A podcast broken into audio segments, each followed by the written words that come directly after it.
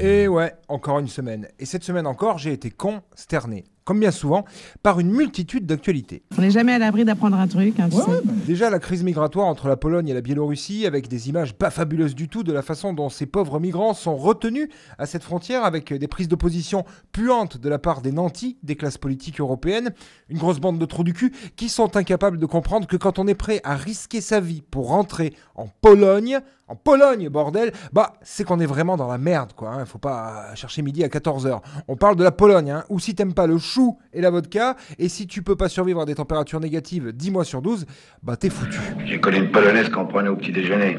Mais non, c'est la faute des migrants, comme d'habitude, comme à Calais, où on creuse des fossés pour empêcher les associations de leur servir à manger, où les grandes enseignes de sport retirent les kayaks et autres paddles de leurs rayons pour éviter que les dits hors-la-loi étrangers s'en servent pour traverser la Manche, sans réfléchir encore une fois au fond du problème. Bah oui, hein, si tu es prêt à traverser la Manche avec un canoë Quechua, c'est vraiment que t'es dans la merde, là aussi. Mais ça, ça dépasse pas mal de monde, apparemment. Vous, ronds de cuir, derrière vos bureaux, à dépenser le fric des gens. Cette semaine aussi, j'ai été choqué d'apprendre que Lisa, la jeune joggeuse disparue pendant 24 heures, que toute la France imaginait retrouver découpée en morceaux dès le lundi soir et retrouvée vivante le mardi dans un kebab, avait menti.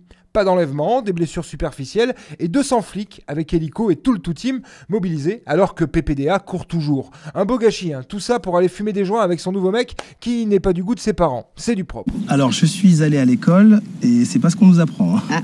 Oui, enfin, je dis ça, on n'en sait rien. Peut-être que ses parents lui filent pas d'argent de poche et qu'elle a rien trouvé de mieux pour avoir un kebab gratuit.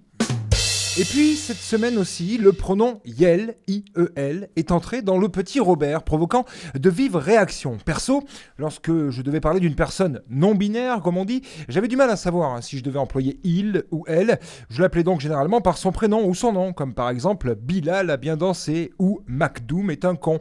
Mais là, j'avoue euh, que c'est chouette hein, de pouvoir avoir un pronom approprié, même si bon, moi, quand j'entends Yel, je pense à ça.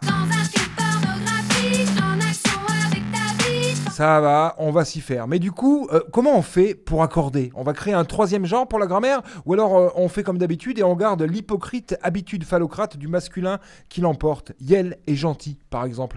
Il va falloir trancher hein, au bout d'un moment. Ça va trancher, chérie. Enfin, cette semaine, je me suis délecté de cette belle nouvelle. Une patiente a à nouveau guéri du virus HIV sans traitement. Je dis à nouveau car c'est la quatrième fois que ça arrive sur la planète, nous prouvant encore les fabuleuses ressources de notre organisme.